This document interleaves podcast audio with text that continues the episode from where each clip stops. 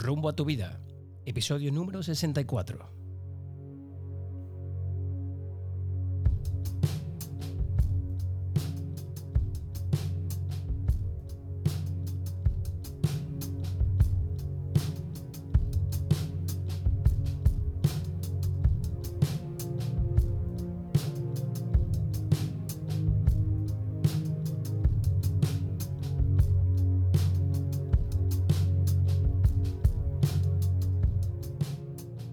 Creen en la teoría de la reencarnación sostienen que al morir el alma humana no desaparece, sino que se une a otro cuerpo y empieza así una nueva vida. Esta teoría es mantenida por la tradición del budismo y el hinduismo, por quienes creen en la astrología y por filósofos como Pitágoras y Platón. Si esta visión de la vida fuera cierta, esto implicaría que todo hombre o mujer ha vivido con anterioridad otras vidas.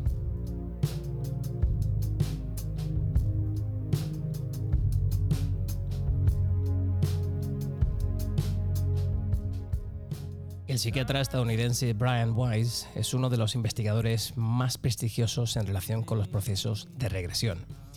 Este investigador afirma que todo ser humano puede conocer cuáles fueron sus vidas en el pasado.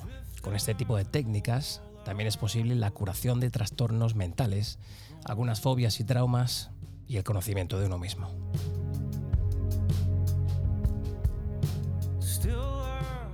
Brian Weiss nos dice que para que una persona pueda identificar las vidas que ha tenido en el pasado, es necesario un proceso de meditación.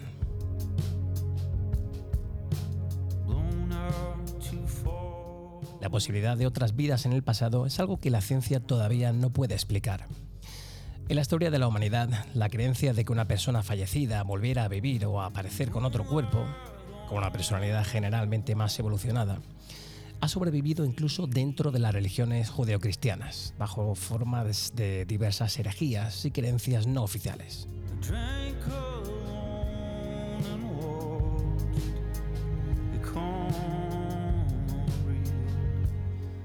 Bien, para hablar de regresiones a vidas pasadas, tenemos en nuestro podcast a Arancha Moncaleán, psicóloga de área de la salud, experta en inteligencia emocional, máster en PNL hipnosis clínica reparadora, regresiones a vidas pasadas, regresiones a la infancia, reparación de fobias y traumas y acompañante en biodescodificación biológica.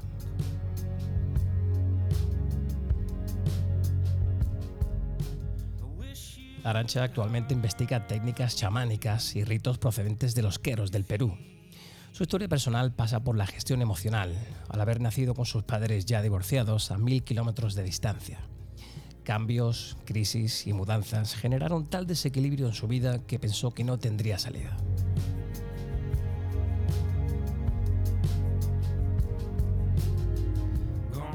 Empezó entonces un trabajo interior de limpieza, perdón y comprensión que la llevó a experimentar y a estudiar diferentes técnicas para lograr encontrar su paz. Hoy en día vive agradecida, viendo cómo su cambio de vibración se manifiesta en respuestas a su alrededor y en coherencia emocional consigo misma.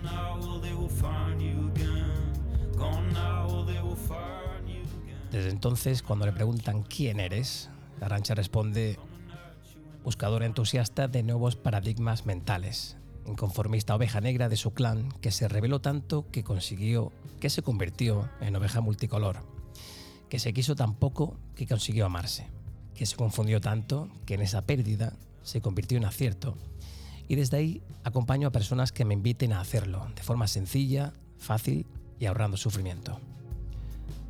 Arancha, bienvenida a Rumbo a tu vida. ¿Qué tal estás?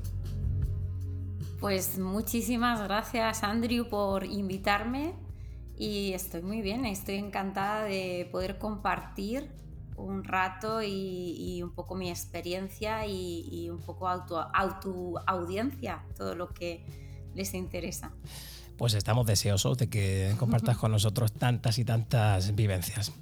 Para empezar, si te parece, Arancha, me gustaría que le dijeses a la audiencia de Rumbo a tu Vida qué es lo que despierta tu interés en, vidas pasadas. Cuéntanos.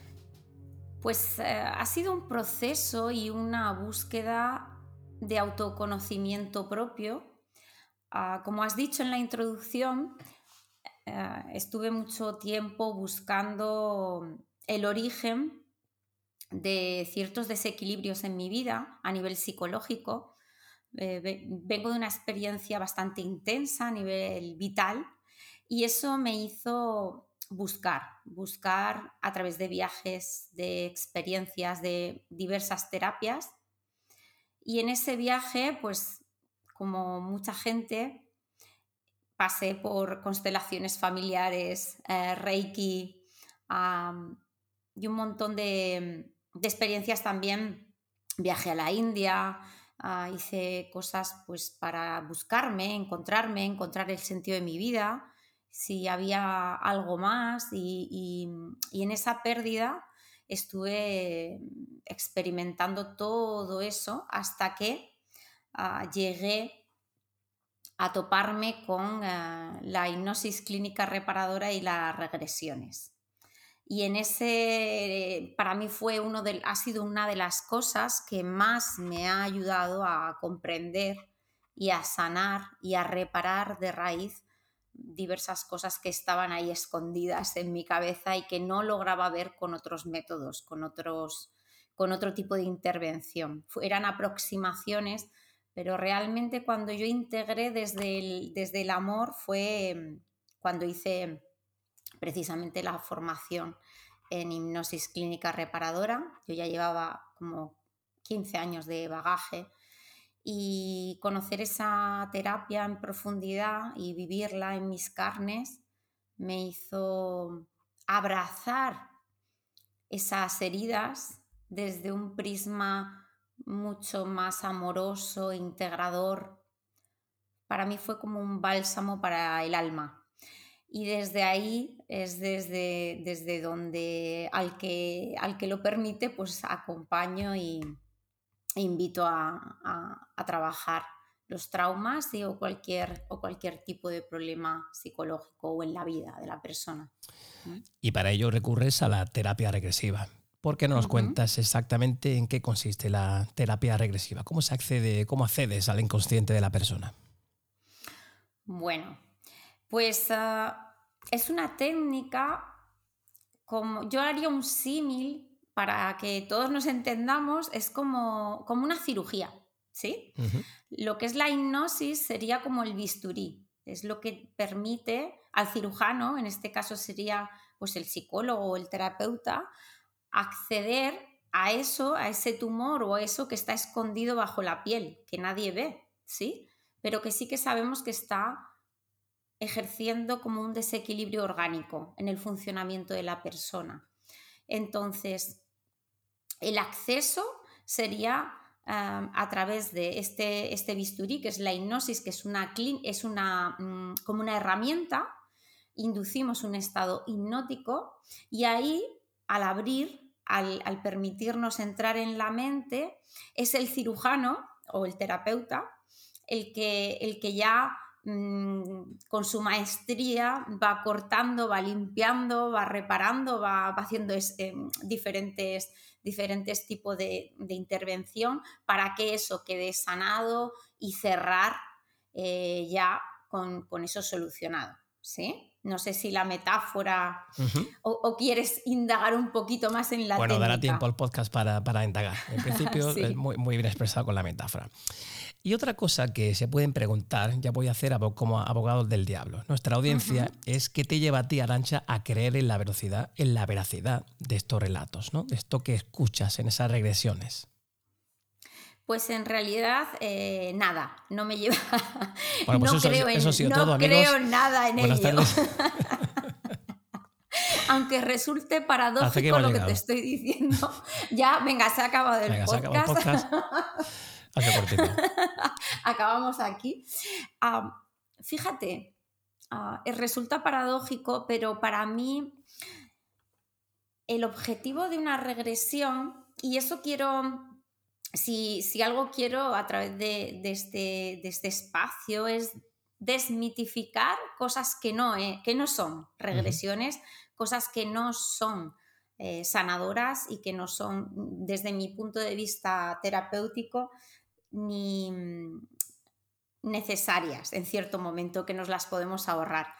Y una de ellas es ah, creer que, ah, como gente que dice por ahí, quiero, quiero hacerme una regresión a ver si fui Cleopatra, o a ver si fui Marco Antonio, o a ver si fui Robin Hood, yo qué sé. Sí, siempre alguien históricamente importante. Sí. Yo no hago eso.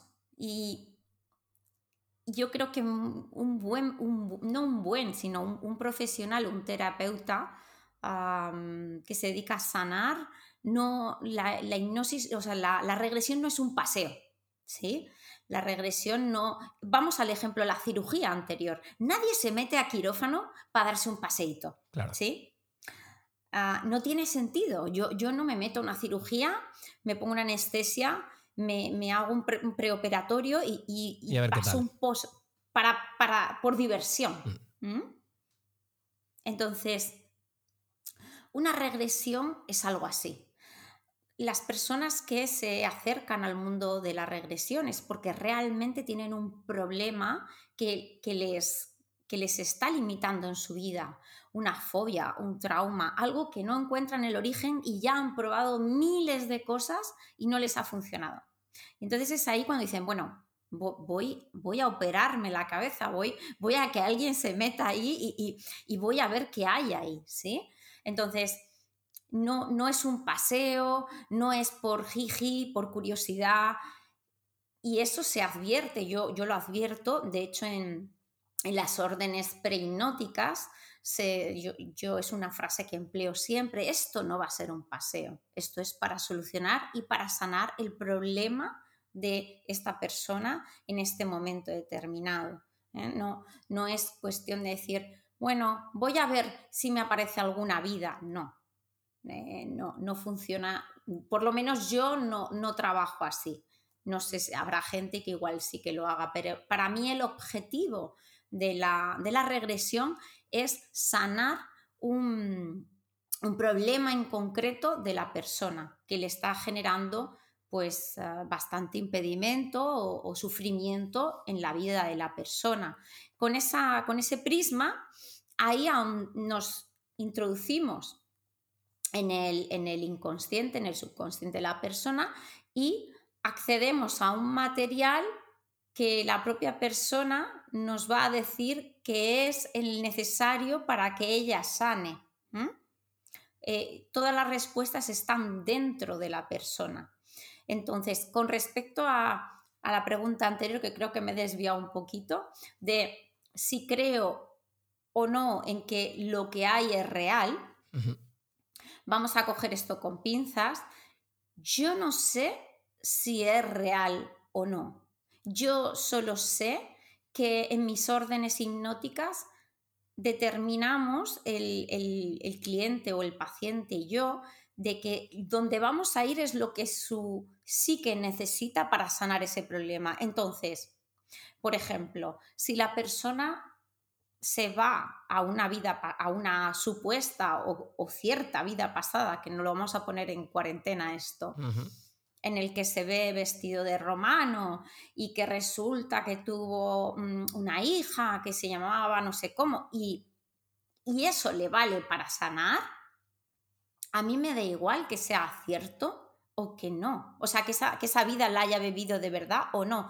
Es un material que esa persona tiene en su inconsciente. Yo no sé de cuál es el origen. Yo sé que eso está ahí porque es el cliente el que me lo, el que me lo dice. ¿Sí?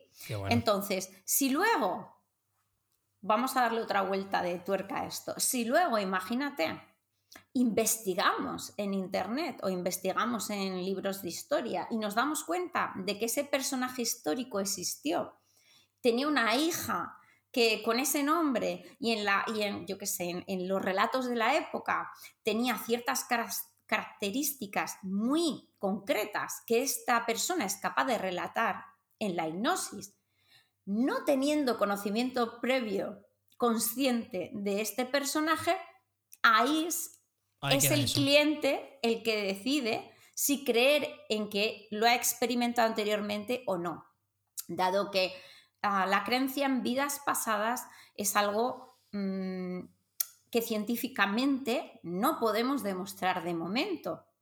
Puede que en un futuro eh, adquiramos una técnica con la que podamos comprobar que eso es así. Pero de momento científicamente no lo podemos aseverar, no lo podemos, eh, y siempre sería falseable, siempre sería con probabilidad de réplica y, cambio. En el, fondo, lo que sí que nos vale, y para mí es eh, algo muy terapéutico, es que la persona crea que, que eso le va a sanar.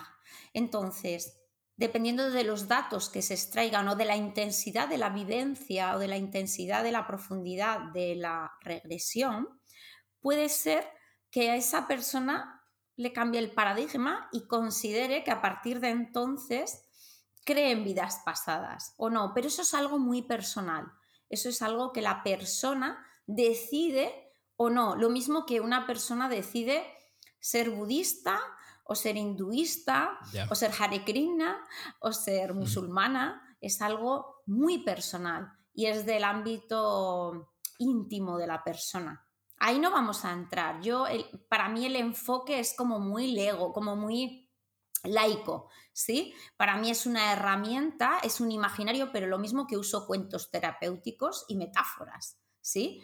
Yo te puedo contar un cuento sufí y no creer en el cuento, pero para mí, para mi objetivo terapéutico, yo lo que quiero es que esa persona sane rápido y ya. Entonces, ¿a qué más me da que el cuento sea real o no si consigue un objetivo. ¿Sí? Perfectamente aclarado. Además, recuerdo que en nuestra primera conversación telefónica el otro día, justo mi primera pregunta fue, bueno, eh, Arancha, yo te quería decir una cosa. Si vamos a hacer un episodio sobre eh, regresión supuestamente a vidas pasadas, damos por sentado que hay vidas pasadas. Y tu respuesta fue muy elocuente. Tú me dijiste, una cosa muy parecida a lo que acabas de, señalar, ¿no? Yo no sé si hay vidas pasadas o no. Lo que sé es que esa información está ahí y que sale del paciente. Luego, como tú bien dices, si lo ponemos, lo contrastamos y evidentemente nos cercioramos de que hubo una persona, un soldado romano que se llamaba de la misma forma, etcétera, etcétera, bueno, pues ahí lo ponemos en, en un gran signo de interrogante, ¿vale? O sea que eso lo dejamos ahí como un poco abierto. Bueno, pues dice el doctor Brian Weiss que un, escéptico duda, pero que no niega. ¿Qué le dirías a un escéptico sobre la reencarnación, por ejemplo? Pues sobre la reencarnación es algo muy personal. Es como creer en, Jesucristo, en Buda o en Alá. Es, algo, es algo como muy íntimo de cada uno. Hay gente que, que sí que le sirve creer en la reencarnación. De hecho, por ejemplo, como te comentaba antes, los Hare Krishna pues creen en la reencarnación y por eso son vegetarianos y creen que, los que uno se puede reencarnar en un animal y con lo cual no comen carne ni comen animales. Entonces, eh, basan su sistema, incluso su funcionamiento de vida, incluso su nutrición en esa creencia. Base, en base a eso, eh, mucha gente cree, cuando creen en la reencarnación, creen en el karma, ¿sí? O en el dharma. Entonces, en base a eso, lo que hagamos en esta vida puede ser que sea una carga energética que podamos ir acumulando en la sucesión de las vidas, con lo cual muchísima gente toma esa conciencia y lo hace como en, un formato de vida en el que procuran vivir con una filosofía amorosa, en servicio a la comunidad. ¿Por qué? Porque creen que si no lo hacen aquí, cuando reencarnen, pues cargarán con esa, con esa, con esa carga energética, con lo cual quieren ya solucionarlo ahora. Pero es como el que cree en Dios, el que no cree en Dios, es algo tan personal que, nadie puede, yo creo que eh, eh, al ser una creencia, nadie puede demostrar empíricamente que eso es así o no es así. ¿Quién le demuestra a un cristiano que Jesucristo existió?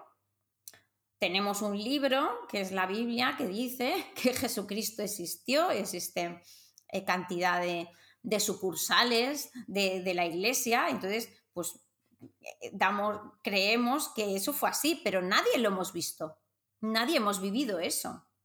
¿Por qué tenemos la certeza quien crean en la Iglesia Católica que Jesucristo existió. No hay ninguna verdad empírica sobre ello, no es científico. No, bueno, en ese caso supongo que será, es una cuestión de fe, ¿no? De tener fe o no en, esa religión. Hablas, de, hablas de energía, perdón, Arancha, hablas de energía y de una posible eh, sucesión de energías pasadas, ¿o no? Hmm. Y yo te quería preguntar eh, cómo afectan esas energías pasadas, supuestas energías pasadas, a nuestro presente. Es decir, ¿cómo se puede solucionar un conflicto antiguo para yo dejar de sentirme así o para dejar de sufrir por eso en el presente? Ah, eh, ¿Antiguo a qué te refieres? De otra encarnación. Es decir, energías que vienen del pasado o conflictos que yo hubiera podido tener en el pasado, ¿qué repercusión puede tener eso en el presente? Cuando tú indagas con un paciente en su pasado, ¿ayuda a que deje de sentirse así? ¿Ayuda a que deje de sufrir por eso? Sí. Me alegro que me hagas esta pregunta porque el proceso es inverso. ¿Sí? Nosotros tenemos un conflicto en o, el cliente o tenemos un conflicto en el presente y no, aparentemente no encontramos la solución. Mm, hay, incluso hay gente que viene a consulta que me dicen, Arancha, es que yo tendría que ser feliz. O sea, es que, es que lo tengo todo para ser feliz, pero es que no puedo ser feliz, no puedo estar tranquila, por ejemplo. Entonces, eso es un conflicto. Si una persona se ha marcado unos objetivos y ha conseguido todo lo que quiere en la vida, pero es que resulta que hay algo que le impide ser feliz, pues ahí hay un conflicto. ¿Cuál es el conflicto? Vamos a buscar, ¿sí? Pero todo va en base a un conflicto del presente. Lo que hablábamos antes de la cirugía. Me duele la cadera, me duele la cadera, vale, vamos a buscar si dentro de la cadera hay eh, falta hidratación, falta almohadilla, hay, hay algún tipo de, Mm, de elemento que está, que está distorsionando el movimiento de la cadera. Ahora, no vamos a abrir la cadera para ver qué hay dentro, ya todos sabemos lo que hay dentro de la cadera. Entonces, hay un conflicto que me impide ser feliz o que me impide eh, montarme en un autobús. Por ejemplo, yo he tenido clientes que, no podían ir en, coche por un túnel. Una cosa que dices, tienes fobia o fobia a conducir o fobia a, bañarse en el mar o cantidad de fobias. Las fobias en ese aspecto con, regresión y con hipnosis se resuelven bastante rápido. Entonces, yo quiero montar en coche, no puedo, pero es que yo sé que quiero montar en coche, pero no puedo. ¿Dónde está la? Vamos a buscar. Vamos a, vamos a que tu, tu psique vamos a inducir un estado en el que tu psique nos permita acceder a un material donde esté la solución. Porque aquí lo importante de esto es que todos tenemos dentro la solución. Lo que hay que saber es cómo buscar. Es como cuando hay un problema informático y, hay un error de programación. Yo no sé acceder a la pantalla esa verde, o sea, negra y verde, con las letras verdes que, sacan los informáticos del, escritorio. Nosotros vemos el escritorio con, con, los iconitos, pero luego la pantalla esa negra y verde, yo no sé cómo entran, que está lleno de ceros y unos, ahí es donde está la programación, ¿sí? Entonces, cuando accedemos con la hipnosis, lo que accedemos es a la programación que está haciendo al software que está impidiendo que, nuestro cliente o consultante tenga, pueda hacer eso que quiere hacer en su vida, ¿sí? Y que le está generando incomodidad, porque hay gente que dice, mira, pues que es que yo no puedo pasar por los túneles, pero me da igual porque yo no me voy a mover de mi pueblo en la vida. Va, fenomenal. Pero una persona que, por ejemplo, para ir a su trabajo tenga que atravesar tres túneles, pues ya es complicado. Claro, ¿sí? No sé si responde o... Sí, bueno, sí, los, ejercicios de regresión que tú haces para, eh, bueno, indagar en la memoria, eh, indagar en esos recuerdos, supuestos recuerdos de vidas pasadas, ¿es, es esta la única forma de acceder a estos recuerdos a través de eh, hipnosis? ¿Hay otras formas de hacerlo? Pues me imagino que habrá. Yo no puedo decir lo que no sé, me imagino que habrá más formas de acceder. Yo es la aproximación que, que, hago y no es ni magia, no es inconsciencia, ni una Mm. cosa ni lo otra, es un estado de hiperconsciencia que permite alcanzar recursos latentes en la mente para solucionar pues, este tipo de problemas que hemos hablado. Entonces, mm, no sé si todos los que estáis escuchando sabéis lo que es la hipnosis. Voy a hacer un pequeño resumencito porque damos por hecho que lo sabemos, pero hay mucho mito también alrededor de la hipnosis. Entonces, la hipnosis es como, voy a explicarlo así a modo usuario muy sencillito, es como cuando uno se va a la cama, que estás ahí todo relajadito. Agustito. Agustito, estás ahí a gustito y estás a punto de dormirte, pero sabes que si te entran ganas de ir a hacer pis, te levantas y vas, ¿sí? Y te levantas a la cama y vas a hacer pis y estás como al helado, pero si tu mujer te dice, oye, Andrew, que vuelve a la cama, la escuchas y, y vuelves y le dices que no, que me voy a la cocina, ¿sí? Pues la hipnosis es un estado como de, de adormecimiento y de ensoñación parecido al sueño, pero con la diferencia en el que somos totalmente conscientes de lo que está sucediendo alrededor, escuchamos los ruidos, incluso podemos abrir los ojos. Cuando uno va al baño así medio dormido, ahí estamos hipnotizados total. Ahí vamos y, y hacemos pis hipnotizados y nos limpiamos hipnotizados. O sea, ese es el estado. Qué bueno, qué bueno ese ejemplo. Porque a mí me viene a la cabeza, no sé si te acuerdas, eh, tú eres de mi quinta. Hace unos años, cuando veíamos, cuando todavía se veía la tele en familia, aquel famoso programa 1, 2, 3, Ay, sí. y salía algún terapeuta o yo qué sé lo que era en aquel momento que iba a hipnotizar a todo el público del plato. Y de repente hipnotizaba a 50 personas y les hacía creer que, bueno, que comer una cebolla era la manzana más deliciosa del mundo. Y todos comían la cebolla y todo el mundo se reía, pero aquello, deduzco, Arancha en tuyo, era puro show, ¿no? Total. Total. Y lo que me llama la atención es que en estado hipnótico, en estado de hipnosis, eh, estamos conscientes en todo momento. Sí, sí. Ligeramente Incluso- adormecidos, ¿no? Como tú bien dices, Mm. pero estamos conscientes. Me ha encantado el ejemplo de ir al baño, es cierto. Cuando uno va al baño a mitad de la noche, bueno, pues está ahí medio dormido, medio despierto, pero es cierto que eres consciente de que has pisado aquí y no has pisado allá, de que le has dado al botón, de que te has tropezado con la zapatilla, ¿verdad? Sí, ¿qué sucede? A ver, ve- quiero explicar esto porque esto es un mito que la gente tiene una resistencia muy grande a, a la hipnosis porque creen que pierden la voluntad. Nunca se pierde la voluntad en hipnosis. Eh, esa imagen que tenemos todos grabada del 1, 2, 3, de esas, de esas hipnosis colectivas en las que la gente perdía hasta la dignidad haciendo cosas muy extrañas, era eh, como, como lo que hablamos, un show. Un show en el que no quiero decir que no se utilizaran técnicas hipnóticas, ¿sí? Lo que pasa es que esa gente estaba ya preparada, inducida para que hiciera ese determina esa- es- esas cosas que planteaban, incluso locas, el hipnotizador en cuestión. Entonces, por ejemplo, lo que, el ejemplo que pones de la cebolla y que ellos decían que manzana más rica, ¿sí?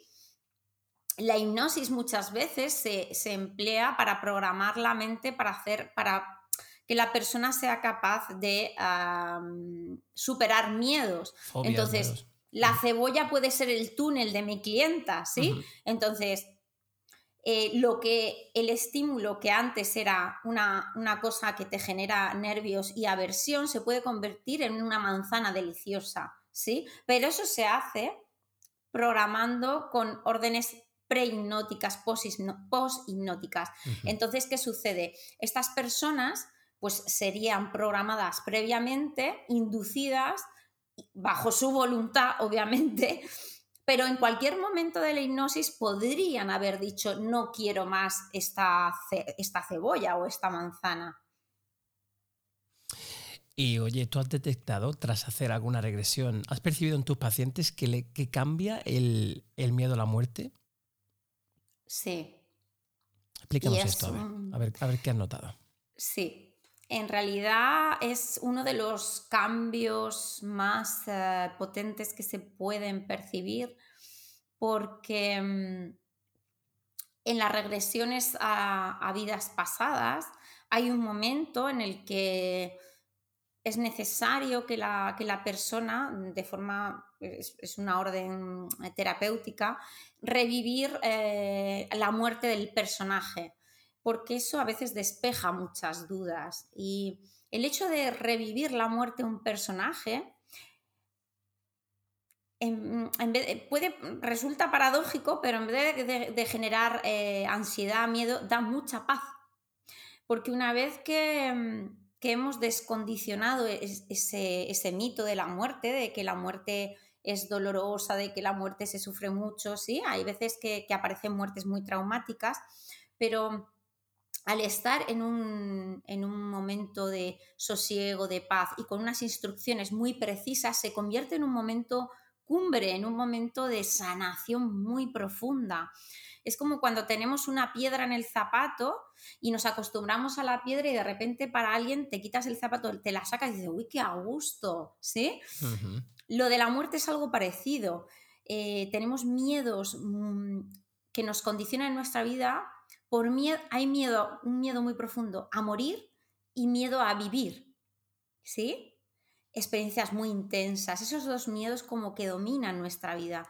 Cuando afrontamos la, vida, la muerte de un personaje que está en nuestra cabeza, en el que proyectamos todos nuestros miedos y todas nuestras, nuestras dolencias, se genera algo como descondicionado, es como teníamos condicionado y asociada la muerte a un sentimiento de de, pozo sin salida, de, de, agujero negro, y se convierte como en un, la luz al final del túnel, ¿no? Como en algo súper sanador, porque al revivir la muerte hacemos varias cosas. Esto ya es parte del bisturí del cirujano, del, que, del que acompañe el, el tratamiento. Y lo que mm, yo personalmente hago en ese momento es a buscar el sentido de esa muerte. ¿Para qué ha valido esa muerte? ¿Qué hemos aprendido de esa muerte? ¿En qué nos va a valer?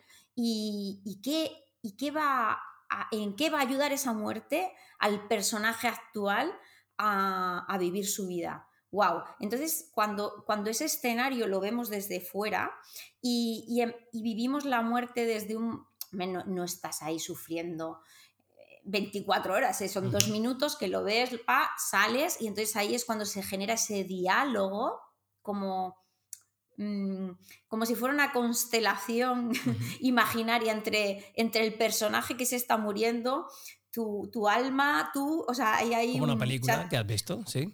Una película que, montamos, sí, que el cirujano monta ahí con los personajes. Y se genera algo muy bonito, que es una serie de mensajes que, luego son órdenes poshipnóticas que se graban profundamente y luego se rescatan para compartir con el, con el, con el paciente, con el cliente, y es maravilloso porque eso es lo que realmente les hace el clic para perder también el miedo a la muerte. El revivirla, el, el, el, vivir la muerte de esos personajes hace que descondicionemos la muerte de ese drama y que le demos como un sentido más allá eh, del sufrimiento. La muerte, la muerte en sí psicológica de ese personaje tiene un sentido en tu evolución.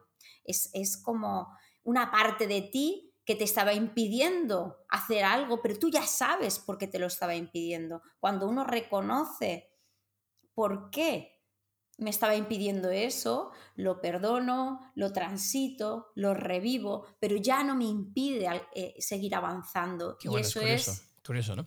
Además es bastante parecido a lo que, perdón, lo que suele ocurrir con las personas que han tenido alguna experiencia cercana a la muerte, ¿no? Que tras este evento, tras este incidente, pierden ese miedo, ¿no? A ese momento, como tú dices, de sufrimiento, de, de agonía, de voy a desligarme del mundo carnal, de mi familia, etcétera. Yo te quería preguntar también cómo llegan o, cómo son los recuerdos que se reviven durante una regresión. Pues dependiendo de la profundidad em, de la hipnosis, se pueden percibir diferentes tipos de recuerdos.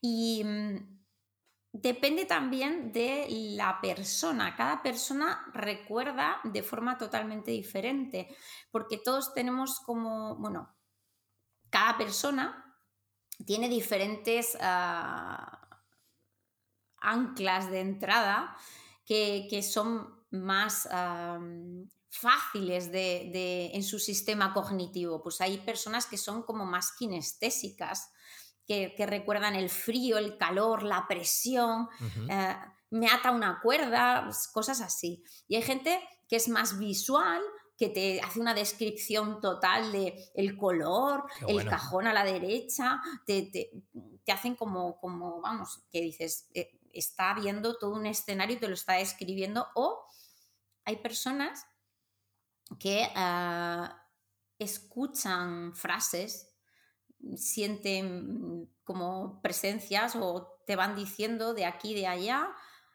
cosas que van escuchando y luego las van encajando, o mm, sentimientos, emociones. Eh, no sé dónde estoy, pero eh, me siento muy triste. Me siento muy triste, me siento muy triste y entonces a partir de esa tristeza se va desarrollando un personaje. ¿Sí?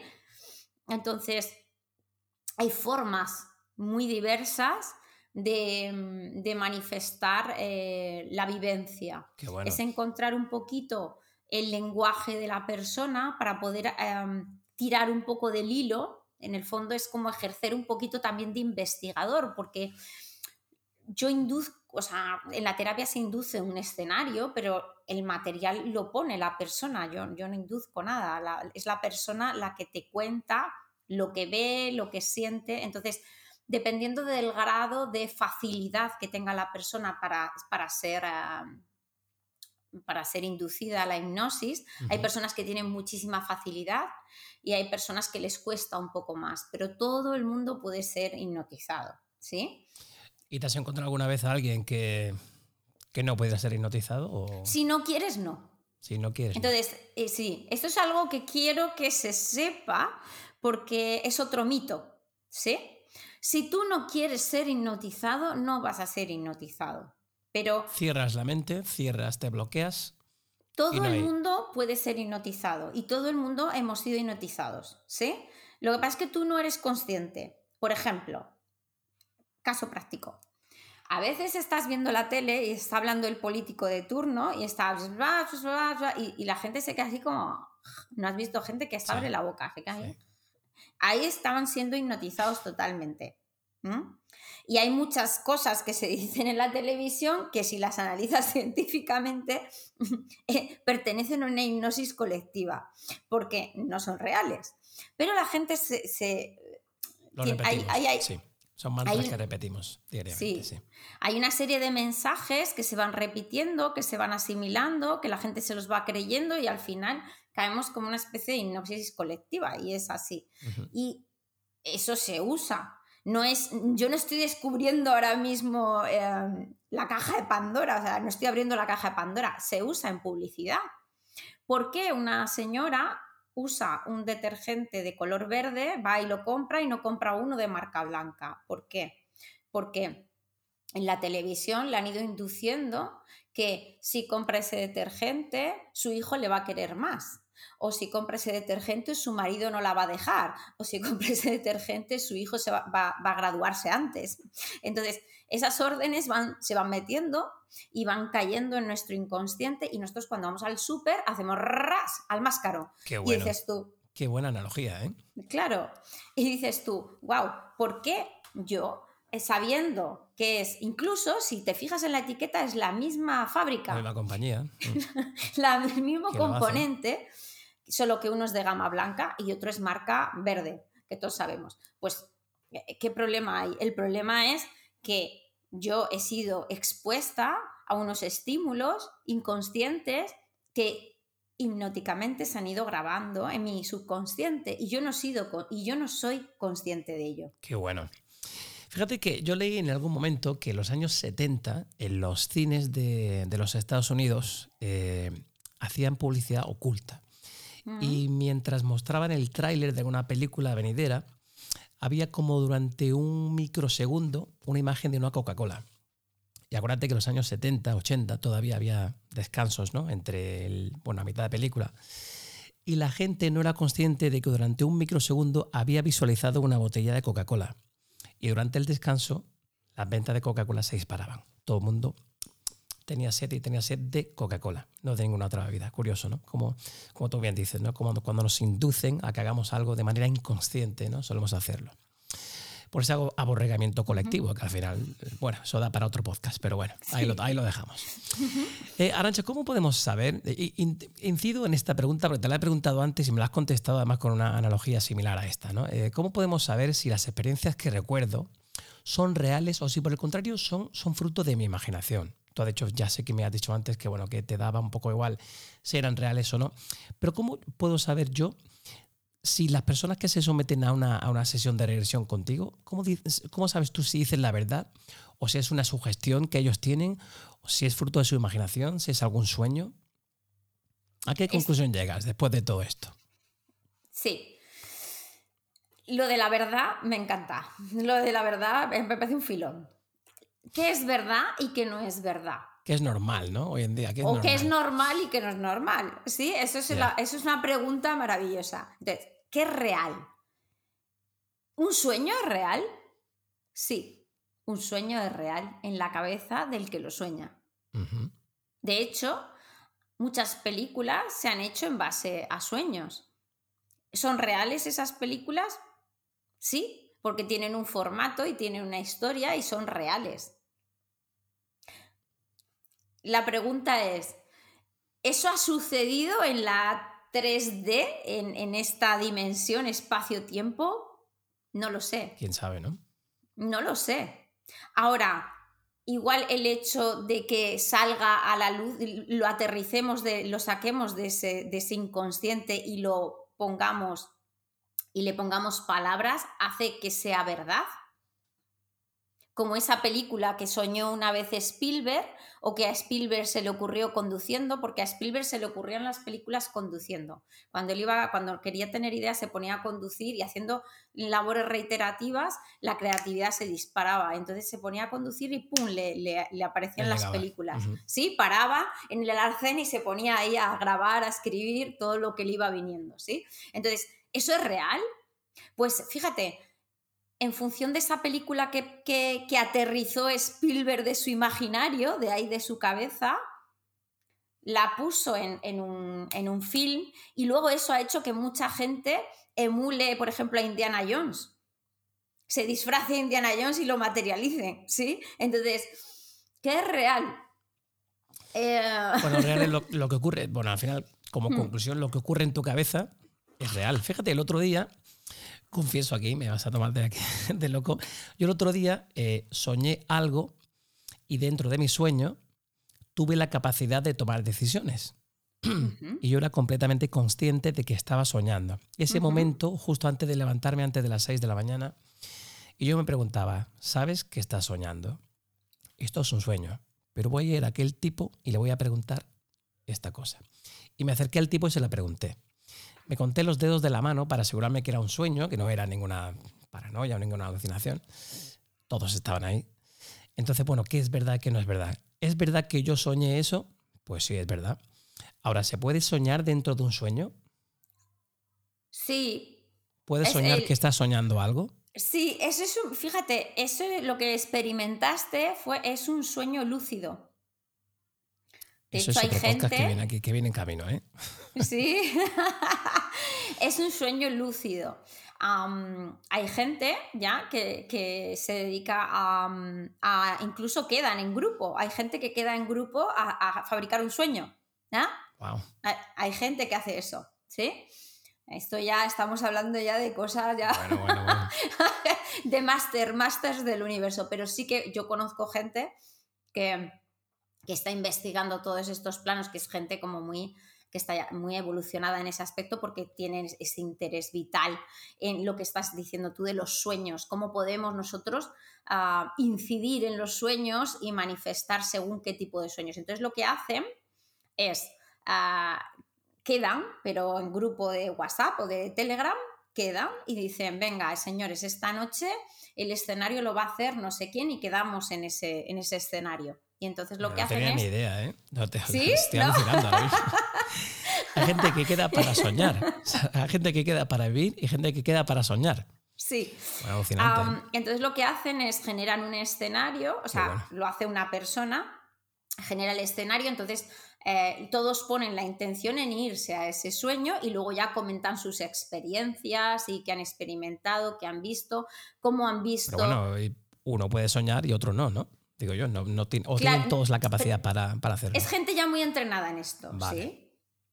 Eh. El sueño se entrena también. Hay gente que, o sea, no sé si se sabe, pero yo os lo puedo garantizar que el sueño, de hecho, uno de los entrenamientos que yo propongo, sobre todo a mis clientes, pues que no, no ya fuera un tema de la, fuera parte de las regresiones, Sí. mis clientes, pues hay parámetros que, que tenemos como muy, tengo muy, muy, son muy importantes para mí. Uno de ellos es el sueño. Entonces, ah, tenemos, el, el sueño es, la gente que no duerme es porque no entrena para dormir. Sí, el sueño se puede entrenar. Y es como el que se entrena para un deporte. Hay que tener un, un orden y hay que tener unas órdenes y también como unas órdenes como, como un protocolo. Sí, seguir ¿sí? unos protocolos.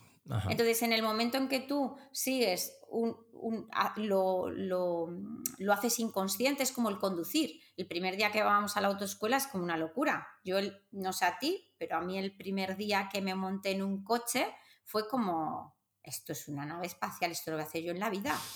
que si primer embrague, retrovisor, la señora del paso de peatones, para mí era una locura. Para mí, o sea, y ahora soy capaz de conducir mientras, mm, mientras escucho la radio, mientras estoy pensando en la lista de la compra, no sé qué, y llego a Sí. casa, he aparcado y no sé cómo lo he automatizas hecho. todo, ¿no? Claro, automatizas todo. ¿Sí? Pues el sueño es igual. Hay gente que le da muchas vueltas, que no me duermo, que no me duermo, otra vez sin dormir, que no sé qué, ¿sí?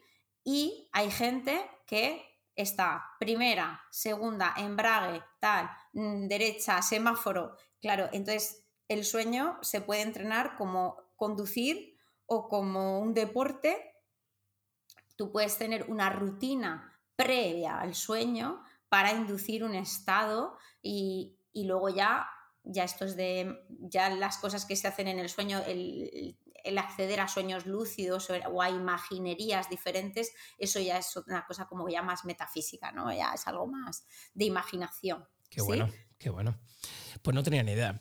También te quería preguntar, Arancha, eh, si podemos hacer, porque al, al quedar contigo para hacer el podcast, yo he estado leyendo mucho y viendo algún que otro, alguna que otra entrevista sobre, sobre el tema. Y claro, como en todo, en internet hay muchísimo youtuber que dice, bueno, pues voy a hacer un ejercicio de regresión, de regresión a solas y os voy a contar lo que veo. ¿Se puede hacer esto? ¿Se puede hacer un ejercicio de regresión a solas? ¿Es peligroso si se hace así? A ver, por poder se puede. Yo no lo recomiendo. ¿Sí? Por es como, ¿te puedes operar tú el menisco? Sí. Puedes sacarte... ¿Te puedes operar una hernia? Claro, ¿sí? Uno se pone, coge... Pero yo no lo recomiendo. ¿Por qué? Porque hay veces que accedemos a material que no es agradable de ver. Ujú. No Accedemos... cómo gestionarlo, ¿no?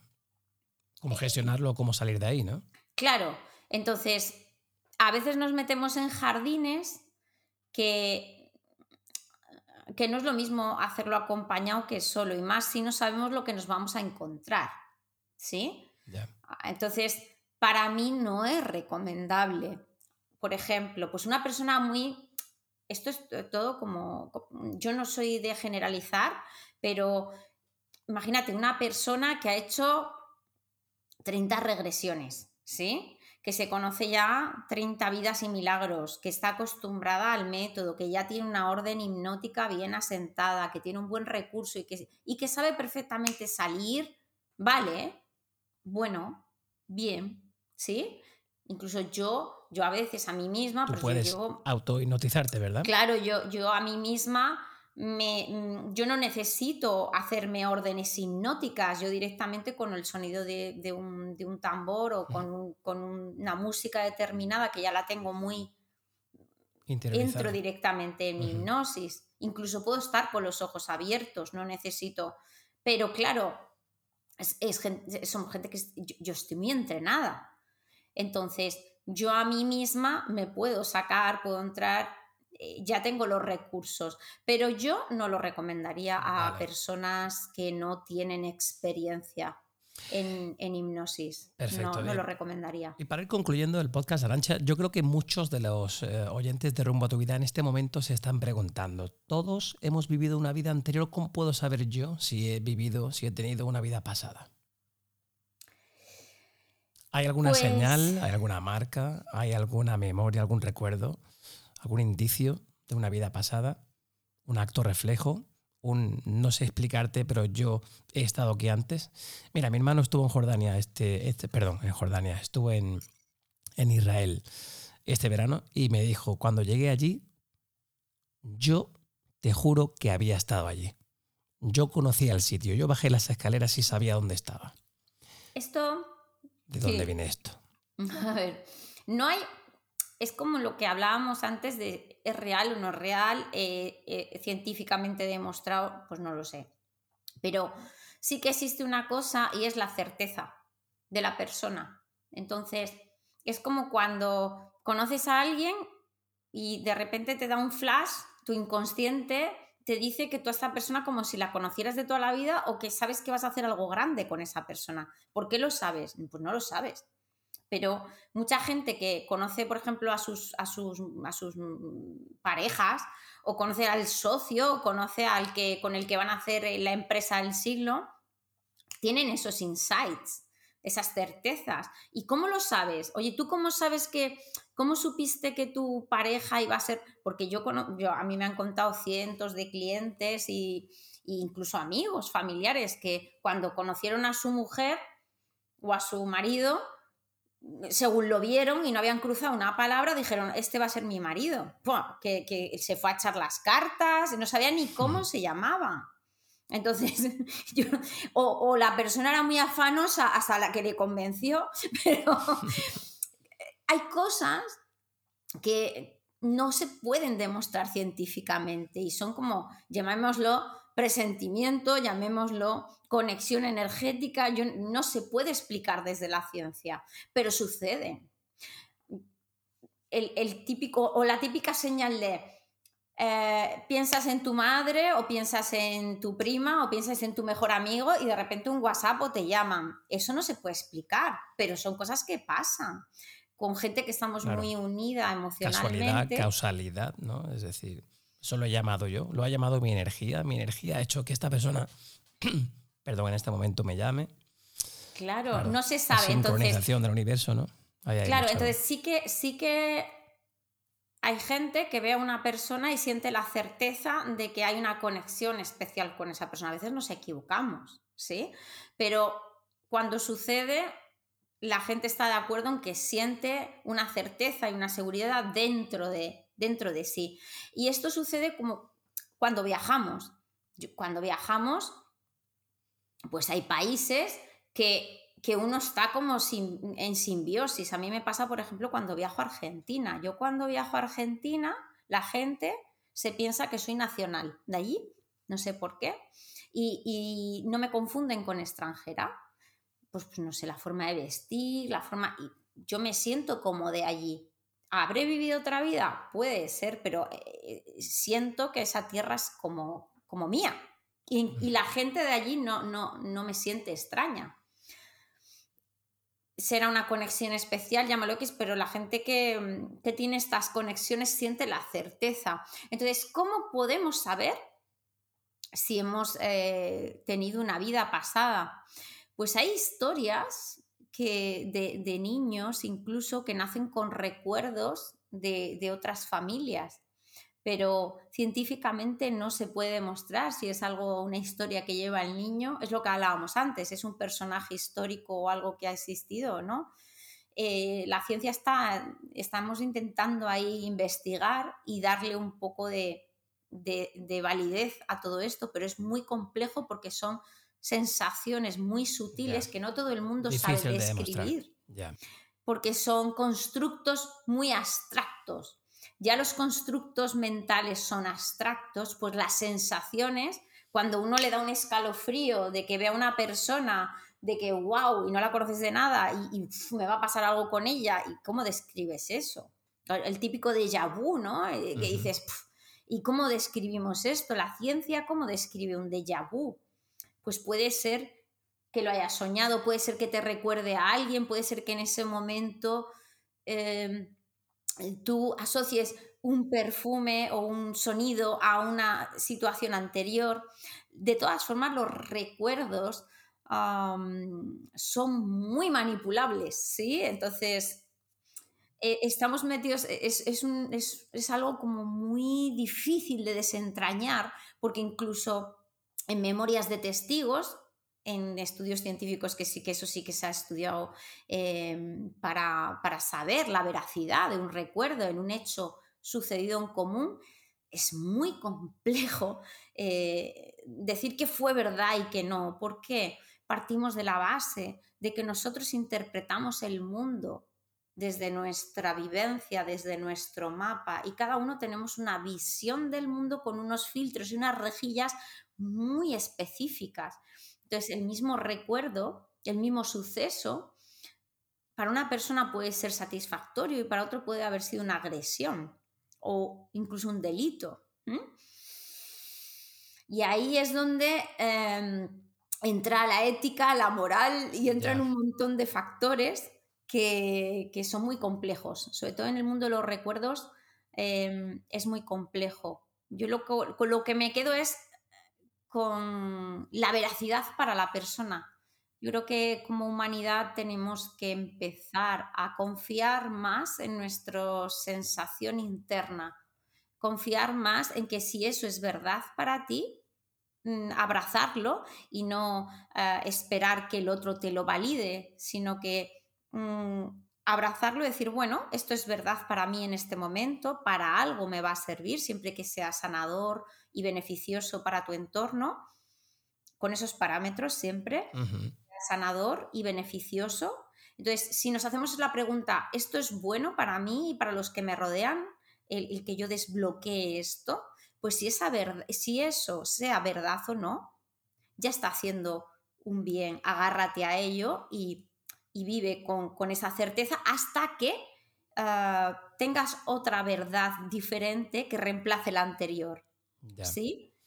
Fíjate, Arancha, al igual que tú haces regresiones, yo te quería preguntar por último eh, si es posible trasladarse a vidas futuras. Mm. Toda para otro podcast, ¿eh? Ah, sí. sí es, en vez de regresión, sería una progresión. A una posible vida pasada, ¿puedo trasladarme a mi yo del futuro? Sí. la historia plantea ciertas eh, dudas em, productivas. Eh, yo voy em, al, beneficio, ¿sí? Entonces, ah, a nivel psicológico, por ejemplo, te pongo un ejemplo práctico. Imagínate que inducimos un estado progresivo en el que uno es capaz de, bajo la hipnosis, visualizar una vida futura y en esa vida futura uno ve que le toca la lotería, ¿sí? Entonces dice, uno vuelve y dice, wow, me va a tocar la lotería. Pues, como tengo la certeza que me va a tocar la lotería? Voy a endeudarme por todos lados. Entonces, ¿hasta qué punto es ah, beneficioso visualizarse o hacer una progresión? ¿Sí? Porque yo no sé si eso va a ser cierto o no. ¿Por qué? Porque partimos de la base de que yo hago una progresión en un estado mental actual. Y entonces, desde el estado mental actual hacia atrás, no hay cambio. El cambio lo hago ahora. Ahora, hacia el futuro, si yo voy modificando el ahora, día a día, el futuro puede cambiar. Entonces estoy generando una línea temporal. Mm, a cada día yo genero una línea temporal diferente. Tengo unas posibilidades de futuro. Entonces, si yo lo hago desde un punto de escasez y de carencia, por ejemplo, yo genero esa línea temporal. Pero imagínate que mañana yo recibo otra información. Yo estoy creyéndome ese futuro en base a un pensamiento pobre. Entonces yo no lo veo que sea del todo terapéutico. Mm. Lo que sí que veo terapéutico, por ejemplo, y eso sí que lo hago y, lo, y trabajo mucho, cuando trabajo, por ejemplo, pues con objetivos, ¿sí? Tengo eh, deportistas eh, o gente que se dedica al mundo del, arte, de la canción o, artistas, o, pues que se visualicen, por ejemplo, recogiendo un Grammy o que se visualicen, por ejemplo, en un estado de haber ganado en un podium, ¿sí? Pero yo, yo no, no estamos mm, diciendo que eso va a suceder, sino que estamos generando la sensación, que es diferente. El enfoque es totalmente distinto, no es determinista, sino es, es un, un traer el objetivo aquí, a que la persona se sienta con esa, esa carencia que está ahí de, de no saber si va a poder ser cierto Vale, ¿tú qué quieres? Pues yo quiero ah, llegar al podium. Vale, pues te voy a, vamos a imaginarnos que estás en el podium y siente el podium. Es diferente hacer una progresión desde mi imaginario. Supervisado sí. Ahora, vamos a dejar a ver qué hay dentro y a ver qué aparece. Mm.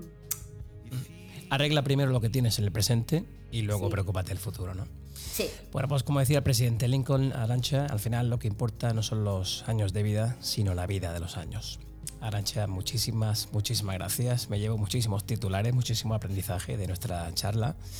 Te quería, eh, te quería dar las gracias por haber encontrado este huequecito y venir aquí a hablar con nosotros, con la audiencia de, de Rumbo a tu Vida. Mil gracias.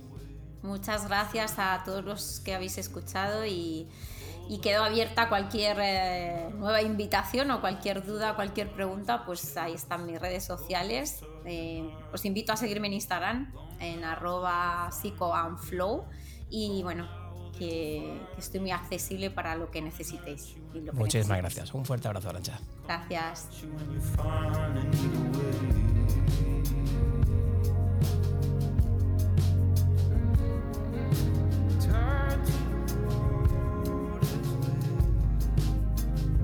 Pues como decía Arancha, como decíamos en la charla, preocúpate del presente, vive el aquí y el ahora, disfrútalo y luego encárgate del futuro. Pero primero, no olvides ser feliz. Nos vemos y nos escuchamos en próximos episodios de Rumbo a tu vida. Un abrazo.